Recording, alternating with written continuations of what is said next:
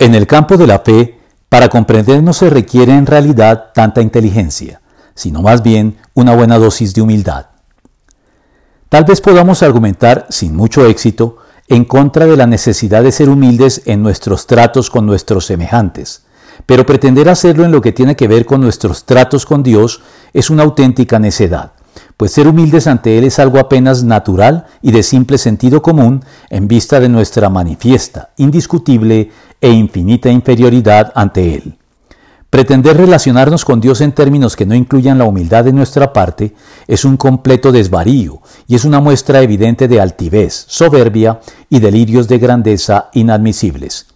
Y aunque la humildad ante Dios es algo que se cae de su peso, al punto que no habría ni siquiera que mencionarlo, en vista de nuestra condición caída, la Biblia contiene de todos modos numerosas exhortaciones que nos instan a humillarnos ante Dios y nos comunica al mismo tiempo y por contraste las bendiciones de obedecer o en su defecto las lamentables consecuencias de hacer caso omiso a este imperativo divino.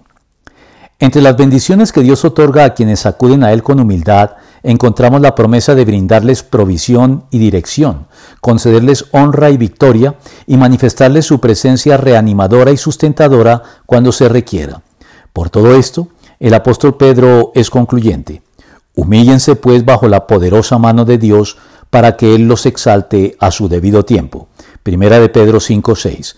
Porque la humildad es finalmente señal de sabiduría como lo sostiene Julio J. Bertiz. El sabio moderno ha vuelto a encontrar el sentido de la humildad. Puede agachar la cabeza y entrar en el templo de la fe.